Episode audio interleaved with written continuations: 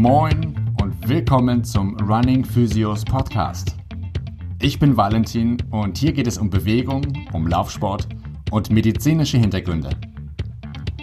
Dieser Podcast bietet eine Plattform, Antworten zu erhalten und neue Projekte zu beginnen. Lasst uns gemeinsam Fragen stellen.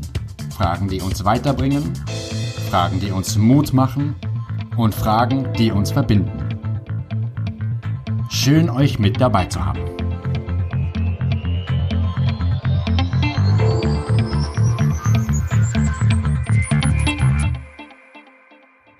Moin, lieber Anna. Moin, lieber Matthias. Schön, dass ihr euch beide für die heutige Folge Zeit genommen habt. Das heutige Thema der Folge lautet der richtige Schuh für Arbeit, Sport und Alltag. Anna, du bist jetzt zum zweiten Mal dabei und ich freue mich sehr, dass du dir wieder Zeit genommen hast. Ja, gern. Du kennst dich auch mit dem Thema Schuhe gut aus. Würde ich so behaupten. Wie, ja. wie kommt das? Das hat mehrere Gründe. Der wichtigste ist wahrscheinlich, dass ich während meines Studiums in Frankfurt im Frankfurter Laufshop gearbeitet habe als äh, Verkäuferin. Genau, und da einfach ganz viel mit Laufschuhen, mit der Beratung, mit dem Verkauf und auch mit dem Selbstlaufen zu tun hatte. Genau, und dann einmal beruflich beim Triathlon-Magazin haben wir in jedem Jahr, also meistens so im Frühjahr, einen großen Laufschuhtest, wo wir eben auch ganz, ganz viele verschiedene Modelle testen müssen, dürfen. Matthias, du bist ja Mitinhaber und Gründer des Laufladens Running Green in Hamburg-Altona. Über euren Laden möchte ich gerne später auf jeden Fall nochmal sprechen. Aber vorweg, stell dich doch unseren Hörern einmal am Mikro bitte vor und erzähl uns mal, was dich mit dem Thema Schuhe verbindet. Ja, erstmal vielen Dank für die Einladung, Valentin. Ja, Thema Schuhe ist natürlich irgendwie beruflich bei mir stark durch den Lauf- und Triathlonladen hier in Hamburg. Ich selbst bin Ultraläufer seit einigen Jahren, habe auch mehrere Langdistanzen Triathlon gefinisht, habe, glaube ich, mit ja, knapp mit 19 meinen ersten Marathon gemacht, also bin jetzt jetzt 34, das heißt seit 15 Jahren irgendwie im Laufsport aktiv und je mehr man läuft, desto mehr also na, hat man ja auch mal Problemchen und beschäftigt sich mit dem Thema Schuhe. Und irgendwie ist aus dem Hobby dann bei mir auch ein Beruf geworden. Anna, was macht für dich einen guten Alltagsschuh aus? Der muss in erster Linie mal bequem sein und zum Outfit passen. Kann man, also das kann man, glaube ich, beim Alltagsschuh ganz klar äh, so sagen, dass ich mir da keinen Schuh aussuche, den ich hässlich finde. Okay. Und ich muss lange damit laufen können. Das Thema Absätze, wie sieht es da aus? Ja, da bin ich die absolut falsche Ansprechpartnerin, weil ich, also wirklich, es kommt, wenn überhaupt, einmal im Jahr vielleicht vor, dass ich Absätze trage. Also kann, glaube ich, nicht behaupten, dass ich besonders gut damit laufen kann. Aber du trägst sie nicht, weil du nicht, weil du sagst, du, du läufst nicht gut damit und du trägst sie nicht, weil du sie nicht magst. Ja, passt einfach überhaupt nicht zu meinem Stil. Im Büro okay. wäre es auch echt overdressed, also auf die Reaktion wäre ich eigentlich mal gespannt, wenn ich da mit Absatzschuhen mal auftauchen würde. Ja, aber also einfach nicht die Bequemlichkeit, die ich von einem Alltagsschuh erwarte. Also muss es echt ein besonderer Anlass sein. Ja. Matthias, wie ist es bei dir? Thema Alltagsschuh. Mit den Absatzschuhen? ich, ich überlege schon die ganze Zeit, was ich, was ich zu meinen Absatzschuhen sagen soll. Genau, was. Wie ist es bei dir? Was trägst du im Alltag tatsächlich am liebsten? Oder bist du, also ich selber bin eigentlich am liebsten barfuß unterwegs und äh, ich kenne viele, die es ebenfalls so handhaben. Wie sieht es bei dir aus? Irgendwie hat sich das in den letzten Jahren natürlich beruflich auch so ergeben, dass eigentlich zu 99 Prozent meine Laufschuhe aus, also meine Alltagsschuhauswahl auch als auf Laufschuhen besteht. So klar, das bringt natürlich der Job mit sich. Persönlich bin ich doch recht großer Freund von Barfußschuhen. Also ich mag das Gefühl, also ich mag sowohl im Sommer mit Laufsandalen spazieren gehen, genauso ähm, Barfußschuhe, recht minimalistisch. Also ich mag dieses Gefühl, viel vom Boden wahrnehmen zu können. So. Ich habe auch tendenziell festgestellt, dass ich damit auch weniger Problemchen habe. So, ich teste ja auch recht viel Schuhe, habe dann auch mal in der Freizeit viel Schuhe an, die ich für einen Laden teste und ich merke doch immer wieder, dass so ein minimalistisches Konzept mir persönlich am besten tut. Jetzt mal, ohne großartig Werbung zu machen, aber jetzt mal tatsächlich ein praktischer Tipp für die Hörer. Kannst du da einen bestimmten Hersteller oder einen bestimmten Schuh empfehlen? Also ich mag generell Schuhe, die vom Aufbau her sehr barfußnah sind. Deshalb bin ich großer Fan der Marke Altra. Die verschiedenste Modelle haben. Genauso freue ich mich, immer neue Barfußschuhe testen zu können. Aktuell habe ich einen äh, Schuh aus äh, Sachsen von der Marke Zack getestet. So nächstes Jahr wird der ein oder andere neue Barfußhersteller bei uns im Sortiment auftauchen. So, ja, querbeet. Abwechslung für den Fuß, aber meistens minimalistisch. Ja. Trägst du dann auch so Laufsandalen? In der Tat, ja. Cool. Damit habe ich noch gar keine Erfahrung tatsächlich. Aber die sehen auch gar nicht so blöd aus, finde ich. Und ich habe äh, von einem Bekannten auch gehört, dass die echt ganz gut sein sollen, sogar zum Laufen. Also es funktioniert überraschend gut. Also es, es sieht natürlich erstmal ein bisschen kurios aus und die Frage ist immer, ob jeder dann so vom Stil her damit in der Stadt laufen möchte. So. Aber es macht voll Spaß. So, wobei ich persönlich, wie gesagt, ich trage sie eher in der Freizeit. Ich habe ja jetzt einen neuen Hund, damals noch einen älteren Hund gehabt im Sommer. So, und dann machen Spaziergänge halt einfach extrem Spaß mit Sandalen. So, es ist schön luftig, ist ein sehr natürliches Gefühl. Macht es einen, einen großen Unterschied im Tragegefühl, ob du mehr im Stadtverkehr auf Asphalt unterwegs bist oder tatsächlich im Grünen? Nee, es ist schon so, dass es tendenziell erstmal gerade zum Einstieg mehr Spaß macht, wenn es irgendwie ein netter Park oder Waldweg ist. Da merkt man schon den Unterschied, wie, ja, wie unnatürlich ja eigentlich auch Asphalt ist. Wenn man dann aber lang genug sich damit quasi eingekuft hat und Barfußschuhe in seinen Alltag integriert hat, dann merkt man den Unterschied in der Stadt eigentlich gar nicht mehr so groß.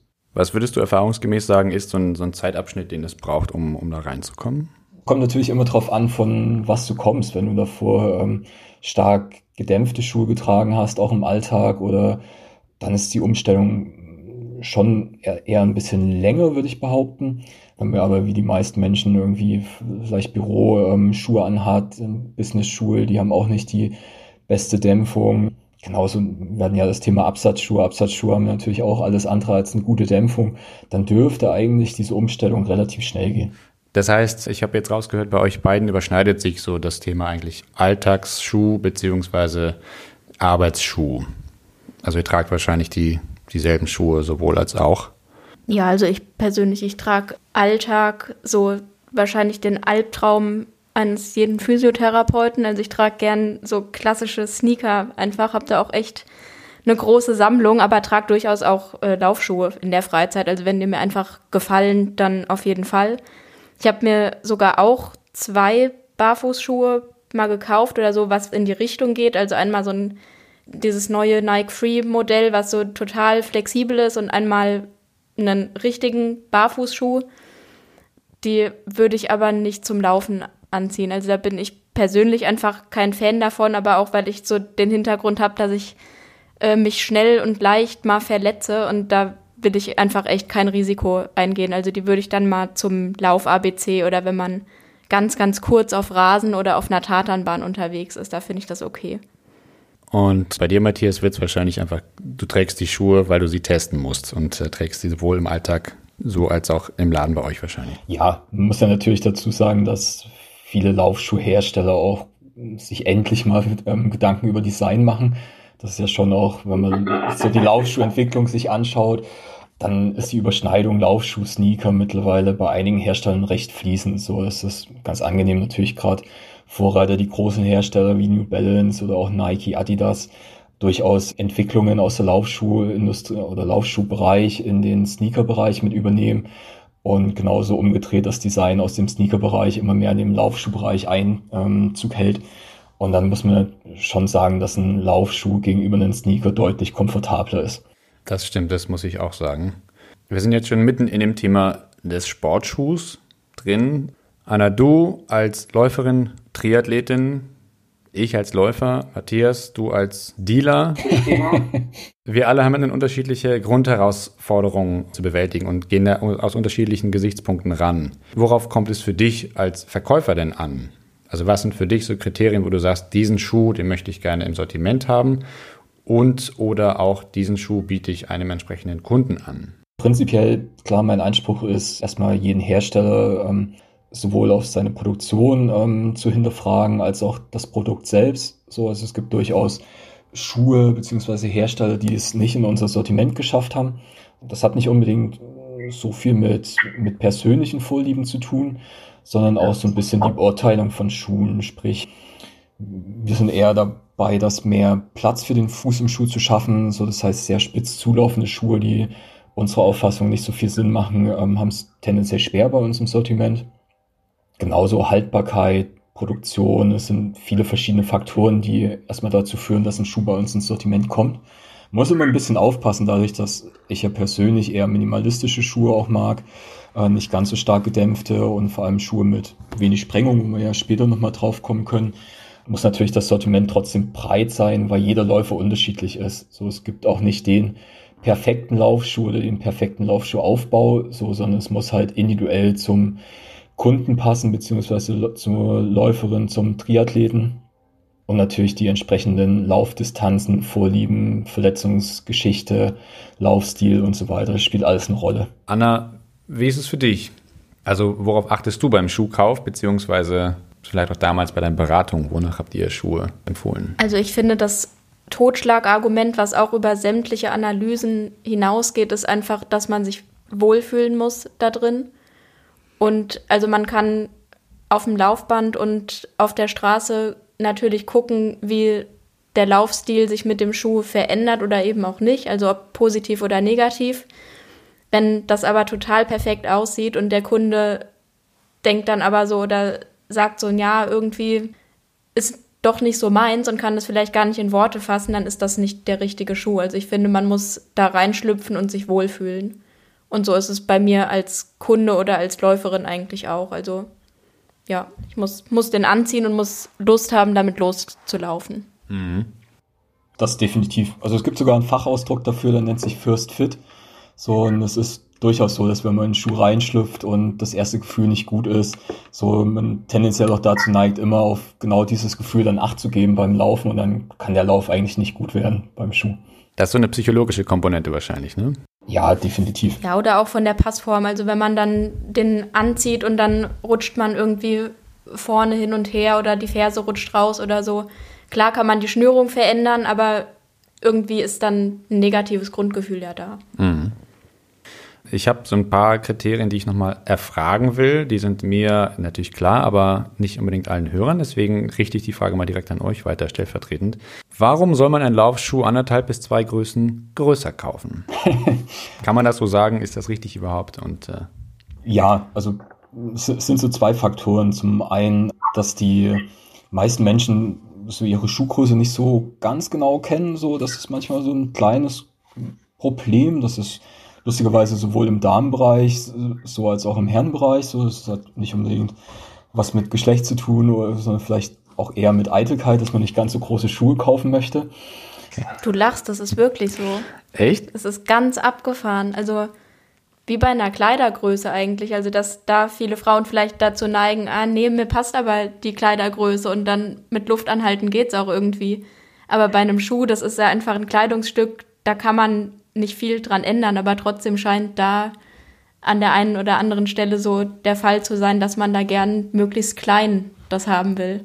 Und dann quetschen die Kunden sich da teilweise rein und sagen, ja, das, das passt schon. Und man fühlt dann, und der große C ist einfach schon ganz vorn. Also ich verstehe. Das Phänomen. Das war, vielen Dank. Also, äh, das war mir gar nicht bewusst. Nicht immer natürlich, aber kommt schon vor. Ja, also es ist schon viel Psychologie auch erstmal anfangs mit dabei. So, es ist ähnlich wie ja viele Schuhe halt sehr spitz zu laufen. Wir haben das ja bei High Heels im Extrem, genauso bei vielen Business-Schuhen auch im Herrenbereich.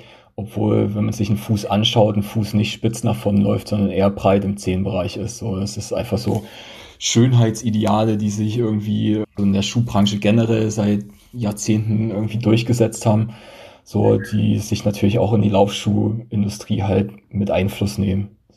So. Ansonsten die ähm, bisschen größere oder ein bis zwei Nummern Größe kommt durchaus hin, weil man ja auch mit jedem Schritt, den man macht, ein kleines bisschen im Schuh nach vorn rutscht. Wenn dann zu wenig Platz ist, dann stößt man immer dagegen. Im Alltag mag das manchmal noch gehen. Beim Laufen hat man natürlich auch ein Vielfaches des Körpergewichtes, was auf dem Fuß bei jedem Aufprall lastet. Und wenn dann der Fuß immer gegen die, äh, das Ende vom Schuh stößt, kann das natürlich zu Problemen im Zehenbereich führen. Das stimmt, das kann ich so bestätigen. Okay, das ist das eine. Mag einer von euch, oder wolltest du auch noch was dazu sagen? Ich habe eigentlich nichts mehr hinzuzufügen, außer dass sich der Fuß natürlich auch insgesamt ausdehnt. Also vielleicht nicht mhm. bei einer halben Stunde laufen, aber bei einer Stunde oder noch länger dann auf jeden Fall. Und im Sommer sowieso oder ob man morgens oder abends laufen geht. Also deshalb würde ich auch zum Beispiel immer empfehlen, einen Laufschuh vielleicht nicht morgens bei der Ladenöffnung zu kaufen, außer man war vorher schon laufen, mhm. sondern eher halt am Nachmittag oder wenn man schon ganz lange in der Stadt unterwegs war oder so. Das macht auf jeden Fall Sinn. Vor allem, wenn das Ladenteam seinen Morgenkaffee noch nicht hatte. Ja, genau. ich würde gerne einmal den Begriff der Fersensprengung erklärt bekommen. Kann jemand von euch einmal äh, unseren Zuhörern erzählen, was beschreibt das, was bedeutet das? Die Sprengung ist im Prinzip einfach der Unterschied zwischen Ferse und Vorfuß. Also wenn man jetzt mal ganz extrem von einem Absatzschuh ausgehen würde, da ist der Vorfuß eben auf dem Boden und die Ferse ist viel, viel höher. Und das ist im Prinzip die Sprengung. Und das gibt es beim Laufschuh auch, auch wenn es da nicht so auf den ersten Blick ersichtlich ist unbedingt. Mhm. Genau, und je flacher die Sprengung ist, also je niedriger, sagen wir das Extrembeispiel 0 mm, wäre eben, dass der Fuß ganz topf eben auf dem Boden aufliegt. Ich glaube. Oder auf der Sohle. Also es gibt auch durchaus Schuhe, die eine eher dicke Sohle haben und gut gedämpft sind, aber die eben trotzdem eine ganz niedrige Sprengung haben. Genau, ich denke, gerade auch das letzte ist ganz wichtig, dass dieses Thema Null Sprengung beziehungsweise nicht zu, oder Sprengung nicht zu verwechseln ist mit Dämpfung. Das haben wir doch relativ häufig, dass das manchmal noch so ein bisschen in den, in den Köpfen der Leute drin ist. Es gab ja vor ja, gut zehn Jahren schon mal einen relativ großen minimalistischen Barfußtrend. So, ähm, aber null Sprengung bedeutet nicht gleich null Dämpfung. Einmal kurz die Frage, was muss ein guter Laufschuh leisten können? Wir haben jetzt schon viel über dieses First Fitting gesprochen, wir haben über Sprengung gesprochen, wir haben über Platz im Schuh gesprochen. Was muss ein guter Laufschuh für dich leisten, Matthias? Dass du sagst, du willst damit einen Ultramarathon laufen oder willst damit deine Trailläufe machen mit deinem Hund oder ähnliches? Ja, letztendlich muss ein guter Laufschuh Spaß machen und mich verletzungsfrei ins Ziel bringen. So egal, ob das jetzt 30 Minuten lockeres Laufen ist oder ein Ultramarathon ist. So, ich muss mich wohlfühlen in den Schuh, ich muss Spaß beim Laufen haben. Also es darf nichts drücken, nichts unangenehm sich anfühlen und ich muss mich letztendlich verletzungsfrei fortbewegen können. So, das sind so die, die Hauptkriterien. Wenn dann noch der Schuh optisch gut aussieht, dann ist natürlich der Jackpot. So, aber das ist leider nicht immer der Fall. Anna, wie ist es bei dir? Im Triathlon, das sind ja drei verschiedene Disziplinen. Beim Schwimmen trägst du hoffentlich keine Schuhe. Nee, ähm, ist auch verboten. beim Radfahren trägst du ganz andere Schuhe, mit denen man nicht wirklich vernünftig laufen kann oder äh, ja. genau. Und dann bist du in der letzten Disziplin auf der Laufstrecke. Da hat dein Körper einiges leisten müssen schon. Gibt es da eine besondere Kriterienauswahl, wo du sagst, ich bin da schon ein bisschen geschwächter und K.O. und deswegen nehme ich einen Laufschuh, der mir eher besonders viel Support leistet, wie eine Carbonsohle oder ähnliches? Oder ist das unabhängig davon und du sagst, mein Laufschuh muss einfach das liefern, was Matthias gerade gesagt hat? Also das ist natürlich ganz, ganz stark abhängig von der Distanz. Mhm. Also bei einer olympischen Distanz zum Beispiel, wo man am Ende eben noch 10 Kilometer läuft, da habe ich einfach den Schuh getragen, den ich auch in einem 10-Kilometer-Lauf laufen würde. Also ein klassischer Wettkampfschuh eigentlich mit eher wenig Dämpfung. Den könnte man auf einer Mitteldistanz auch noch anziehen, aber ich finde, es kommt einfach echt auf, auf das Gefühl des Läufers an. Der muss einfach dazu passen. Und wenn jemand einen Marathon auch mit einem wenig gedämpften Schuh laufen kann und will und der Laufstil das auch mitbringt, dann kann man das machen. Ich möchte noch einmal dann äh, anschließend auf das Thema Einlagen und Einlagenversorgung zu sprechen kommen. Du hattest mir im Voraus einmal erzählt, Anna, dass du da ein bisschen Erfahrung gesammelt hast und da auch gerade so einen Akutbericht äh, ja, zur hattest. Genüge eigentlich. Zu Genüge. Magst du mal was davon erzählen? Thema Einlagen. Ja, also ich habe als Kind eigentlich auch schon Einlagen verschrieben bekommen vom Orthopäden. Du schüttelst den Kopf. Mhm. Also da war ich, glaube ich, tatsächlich so acht Jahre alt oder so.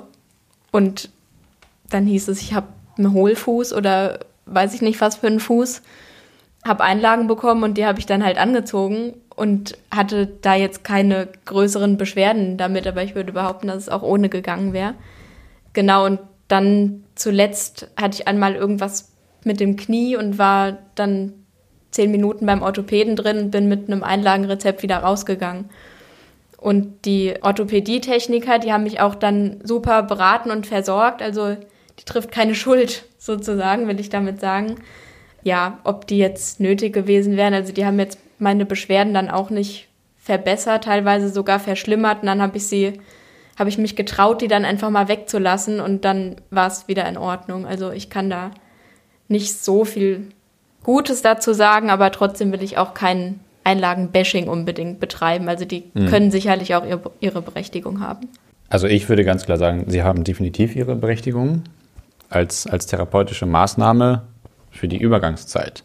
Ja. Also das, das auf jeden Fall. Aber Einlagen sind und können eigentlich nie eine Dauerlösung sein und sollten es auch nicht sein. Nee, genau. Was man ja auch immer wieder daran sieht, dass, dass man dann einmal im Jahr zum Orthopäden gehen soll, spätestens, und sich neue Einlagen holt. Was für viele gar nicht weiter dramatisch ist und die hinterfragen das auch gar nicht. Das finde ich immer wieder abgefahren. Matthias, wie sind deine Erfahrungen mit Einlagen, wenn Klienten zu euch in den Laden kommen und sagen, ich brauche mal einen Schuh und aber Einlagen tragen sollen oder tragen? Ganz unterschiedlich. So, ähm, es gibt durchaus recht viele Kunden, die einfach wegen x-beliebigen Problemen so eine Einlage so verschrieben bekommen haben, ohne dass sich der entsprechende Arzt überhaupt auch mal den Fuß vielleicht angeschaut hat oder gar ähm, mal ein bisschen länger zugehört hat. Also das merken wir doch recht häufig. Das mag vielleicht auch so ein bisschen am Gesundheitssystem liegen, dass die Ärzte nicht wirklich viel Zeit haben, jeden Patienten ganz ausführlich zu analysieren und irgendwie dieses Thema Einlegesohlen verschreiben doch, doch recht weit von in Deutschland ist, dass wir da sehr schnell Einlegesohlen verschreiben. Prinzipiell bin ich auch der Meinung, dass eine Einlegesohle was Temporäres sein sollte, so dass ähm, sie durchaus kurzfristig auch helfen kann, aber langfristig nicht unbedingt die Lösung sein kann oder sollte. So, ich selbst laufe ohne Einlegesohlen. Einmal sollte ich welche verschrieben bekommen haben für einen Radunfall, wo ich mit dem Knie gegen das Taxi gestoßen bin, das mir eine Vorfahrt genommen hat. Warum ich in dem Fall eine Einlegesohle tragen sollte, konnte mir der Arzt dann auch nicht erklären. So, deshalb habe ich sie auch nie abgeholt. So nach Physiotherapie und Krankengymnastik war das Thema dann auch wieder erledigt. So, aber ja, deshalb bin ich da persönlich auch so ein bisschen negativ vorbelastet mit Einlegesohlen aber habe auf der anderen Seite genauso Athleten, mit denen ich als Trainer zusammenarbeite, die gute Erfahrungen mit Einlegesohlen gemacht haben und so Probleme erstmal in den Griff bekommen haben und dann mit mehr Arbeit an Lauftechnik, an Kraft am Körper selbst das Problem dann langfristig auch gelöst haben. Aber das würde ich sagen, therapeutisch ist genau der richtige Weg. Genau so soll es im Optimalfall laufen. Jetzt weiß ich, habt ihr bei euch im Laden eine Fußabdruckmessung oder eine Fußabdruckmessungsmöglichkeit. Was macht ihr damit und warum macht ihr das? Ja, wir haben generell erstmal dazu zu sagen, wir haben kein Laufband im Laden, weil wir das für die Laufanalyse schlicht ungeeignet finden, beziehungsweise nicht praktikabel im Laden, weil wir dann aus Zeitgründen den Kunden sowieso nur äh, vielleicht eine Minute, maximal zwei vielleicht auf den Laufband laufen lässt und das doch die Analyse stark verzerrt, so weshalb wir Kunden zum einen draußen vorm Laden laufen lassen und einmal uns den Laufstil im natürlichen Bereich anschauen können, ähm, mit einer Art Barfußschuh am Fuß und dann den Kunden auch barfuß über diese Bodendruckmessplatte laufen lassen. Die ist grob anderthalb Meter lang, macht 100 Bilder pro Sekunde und wir haben durch den dynamischen Fußabdruck die Möglichkeit, auch einmal unter den Fuß zu schauen ähm, und dann auch ein bisschen die Druckverteilung zu sehen. Vielleicht haben wir einen optisch eher schmalen Fuß oder normalen Fuß, aber viel Druck in den Außenbereich, wo wir dann auf jeden Fall einen Schuh nehmen, der nicht zu schmal äh, ist für den Kunden. Genauso sehen wir ein bisschen die Stabilität der Ganglinie, wir sehen den Aufbau des Fußgewölbes, können so auch entsprechend auch mit einer Einlegesohle durchaus mal empfehlen, wenn der Kunde einen zu starken Hohlfuß hat und vielleicht auch von Problemen erzählt hat, so die ähm, auf dieses hohe Fußgewölbe zurückzuführen sind. So, deshalb haben wir Laufeinlegesohlen, ähm, kann ja die Firma sagen, von Curex im Laden, die sich durchaus in den Laufbereich ganz gut etabliert haben. Ja, Anna und ich hatten davor auch noch mal ganz kurz, also bevor das, das Interview begann, sprachen wir auch über Curex kurz und sie erzählte. Für den letzten Laufschuhtest, da waren wir einmal bei denen im Labor, weil die uns netterweise dabei geholfen haben, die Schuhe zu vermessen sozusagen bezüglich Sprengung und Dämpfungsverhalten und so weiter. Genau, und da habe ich auch so eine Ganganalyse mal gemacht und die Beinachse wurde überprüft und so weiter. Und dann hat ein System mir quasi drei verschiedene Schuhe ausgespuckt, die für mich geeignet sind. Und das war tatsächlich sehr plausibel. Also hat mich selbst auch ein bisschen überrascht, dass das so gut hingehauen hat. Aber ich kannte die Schuhe eben alle und hätte auch so gesagt, dass die zu mir passen würden. Und diese Einlegesohlen, die führen einfach dazu, dass der Schuh extrem gut passt, also dass das Fußgewölbe so ein bisschen unterstützt wird, sind aber keine orthopädischen Einlagen, also die greifen dann an der Stelle nicht irgendwie krass in den Laufstil ein. Matthias, ich habe zwei Sachen noch, die ich einmal ähm, besprechen oder wo ich mal ein bisschen was hören wollte. Mm, einmal zu eurem Laufladen, zu Running Green. Und einmal steht ja morgen der Christmas Run an, wenn ich mich nicht täusche. Müsste morgen der 10. jetzt schon sein. Das heißt, zum einen Jubiläumslauf in diesem ganz besonderen Corona-Jahr.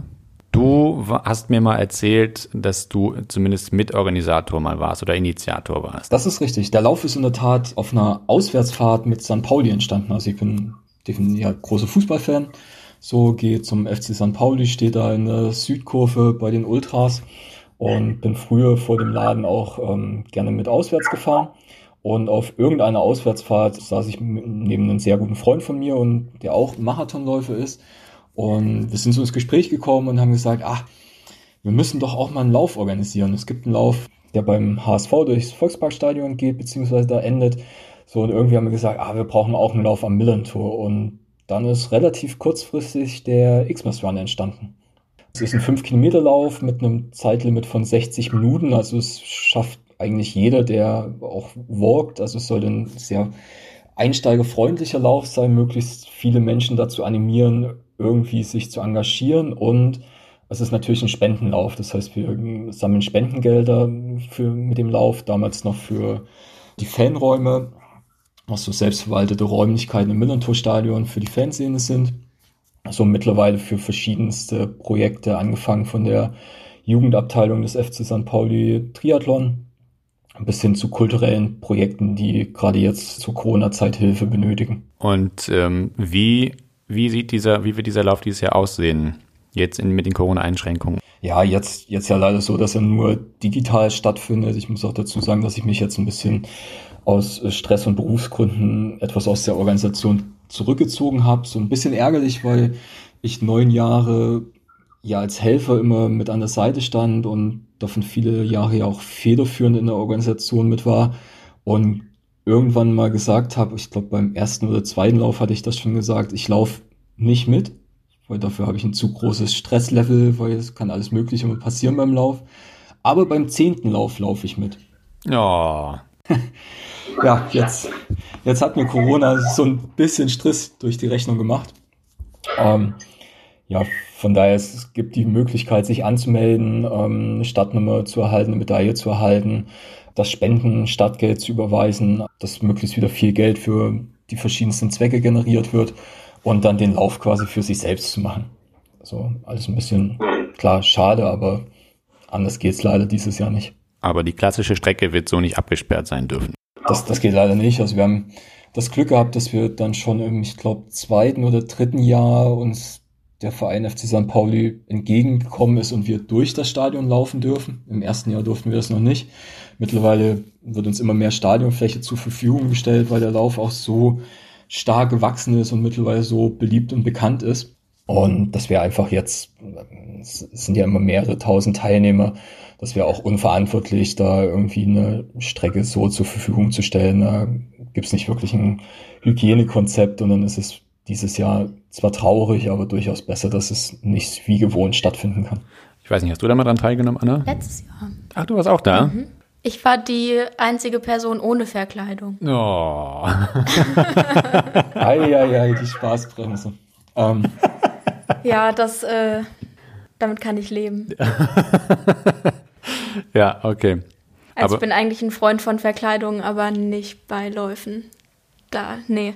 Und ich muss aber zu meiner Verteidigung auch sagen, dass ich da zum Stadion hingelaufen bin von mir zu Hause. Das sind ungefähr drei Kilometer, glaube ich, dann den Lauf gemacht habe und wieder zurückgelaufen bin. Und so als Rentier durch die halbe Stadt, das wollte ich dann, wollte ich dann doch nicht. Aber es hat Spaß gemacht, auf jeden Fall. Sehr schön. Das ist doch die Hauptsache. Ja, es ist ja auch keine Verkleidungspflicht. So, ähm, das kam so im ersten Lauf so ein bisschen auf. Um, das Problem ist ja immer, wenn man einen Lauf organisiert, dass es natürlich verschiedenste Menschen anzieht und wir wollten immer einen, eine eher lockere Atmosphäre schaffen. Also es sollte kein fünf Kilometer Leistungslauf sein, wo ähm, nur die Schnellsten oder Schnellsten sich messen, sondern es sollte halt viele Menschen animieren, es sollte irgendwie eine spaßige Veranstaltung werden und dann kam dieser Gedanke mit Verkleidungsmöglichkeit, das ist ja auch ganz gut passt zu Weihnachten, sich irgendwie als Weihnachtsmann oder so zu verkleiden. Und wir haben dann gesagt, okay, es gibt für die besten Kostüme gibt es Preise. Also es gibt natürlich klassische Siegerehrungen für die schnellsten Gesamt, also schnellste Mann, schnellste Frau. Aber es gibt halt Sonderpreise für die besten Verkleidungen. Und dann, ja, äh, haben uns die Teilnehmer selbst so ein bisschen überrascht. Und dann hat das mit den Verkleidungen, ist das doch recht eskaliert bei vielen Teilnehmern. Also also wer da nur als Weihnachtsmann kommt, hat nicht so hohe Chancen auf die ähm, aufs Podium. Ja, kannst du dich erinnern, was letztes Jahr gewonnen hat oder wer? Mit welcher Verkleidung? Ich habe meistens die Siegerehrung erst hinterher auf dem Foto gesehen, weil ich mich hauptsächlich um die Strecke gekümmert habe, um das Absperren. So, wir müssen ja zum einen ja die Classy-Chaussee ähm, sperren und queren. Das gab doch da immer recht, doch immer mal recht viel Diskussion mit Autofahrern, die dann Sonntagmorgens um 10 Uhr zum Brötchen holen, einen kleinen Umweg fahren mussten. So, und dann habe ich die Siegerehrung meistens verpasst und immer erst auf den Fotos gesehen, aber ich kann mich nur an ein Jahr erinnern, da ist ein Leuchtturm gelaufen, dann zwei Menschen, die sich als Lego-Personen verkleidet haben. Also einfach unglaublich, was teilweise abgeht. Ja, geil. Sehr schön. So, Matthias, ich wollte jetzt nochmal über euren Laden sprechen. Ihr seid ja an der Palmalie zu finden und also in, in Altona direkt von einem Steinwurf von der Elbe, Steinwurf vom Bahnhof. Und äh, wie lange seid ihr jetzt da? S-Bahn Königsstraße ist bei uns in der Nähe, die kennen wir noch, noch einige, das ist immer ganz gut zu erreichen. Wir sind noch vergleichsweise jung gerade, also man muss ja dazu sagen, dass Hamburg schon einige gute Laufläden und auch Triathlonläden hat. Ähm, wir haben im April 2017 eröffnet, so sind also noch sehr jung, was das angeht und haben so ein bisschen versucht, ein anderes Konzept in Hamburg zu etablieren. So bei uns war es, also ich habe den Laden mit Elena Usinger gegründet, mal eine sehr gute Freundin von mir.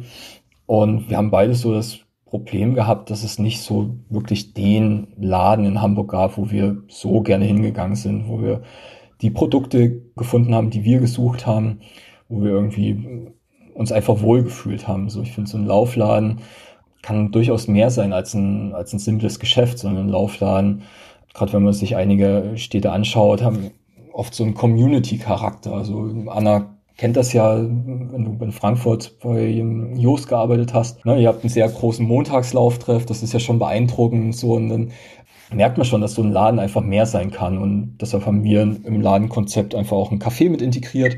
So, wir selbst stehen auch immer auf sehr guten Kaffee, haben immer einen gut gefüllten Getränkekühlschrank. Ähm, das ist sowohl für Laufgruppen irgendwie spannend, ähm, genauso für Begleitpersonen, die zum Schulkauf mitkommen. So schafft irgendwie eine andere Atmosphäre. Es läuft Musik bei uns im Laden und dadurch, dass wir privat auch viel auf unseren Konsum achten, haben wir ein Nachhaltigkeitskonzept im Laden. Also wir fragen, hinterfragen immer bei Herstellern, die wir aufnehmen wollen, äh, wie die Produktionsbedingungen sind, ähm, wie der ökologische und soziale Aspekt der Firma ist und aus den Gründen sind einige Firmen auch durchaus nicht bei uns im Sortiment zu finden. Spannend. Das finde ich auch einen echt spannenden Ansatz, muss ich sagen. Weil also als Kunde kann ich mir ja dann bei euch sicher sein, wenn ich bei euch einen Schuh kaufe oder ein anderes Produkt, dass das moralisch und ethisch safe ist. Ich kann dir zumindest zu allen Schuhen was sagen. Es ist in, gerade im Schuhbereich noch ein bisschen schwierig. Es gibt schon einige Firmen, die, die sehr weit sind. Andere sind noch nicht ganz so weit. Also wir mussten bei ein, zwei Firmen auch ein bisschen Kompromisse machen, wo wir gesagt haben, okay, die Firma hat, kann leider noch nicht ganz so viel nachweisen, ist aber aufgrund des Schuhkonzeptes extrem sinnvoll und spannend. Aber ja, wir haben Hersteller im Sortiment wie zum Beispiel Vesha, die sehr nachhaltig sind, was auch die Ressourcen der Schuhe angeht. Genauso Hersteller wie Icebark, die bei 1% for the Planet sind und 1% des Unternehmensgewinns spenden. Firmen, die verschiedene externe Zertifizierungen haben, wie Blue Sign Labels oder zumindest in der Fair Labor Association sind, dass ähm, sichergestellt wird, dass keine Kinderarbeit in den Werken vorherrscht und gewisse Mindeststandards gewahrt sind. Es gibt schon gute Konzepte und es ist auch spannend zu sehen, dass sich beim Thema Nachhaltigkeit im Schuhbereich viel getan hat in den letzten Jahren. dass immer mehr Hersteller verstehen, dass das wichtig ist, dass da immer mehr Forschung auch hingeht, wie zum Beispiel Recyclingmaterialien im Obermaterial von Schuhen viel zu finden sind. Das ist schon spannend.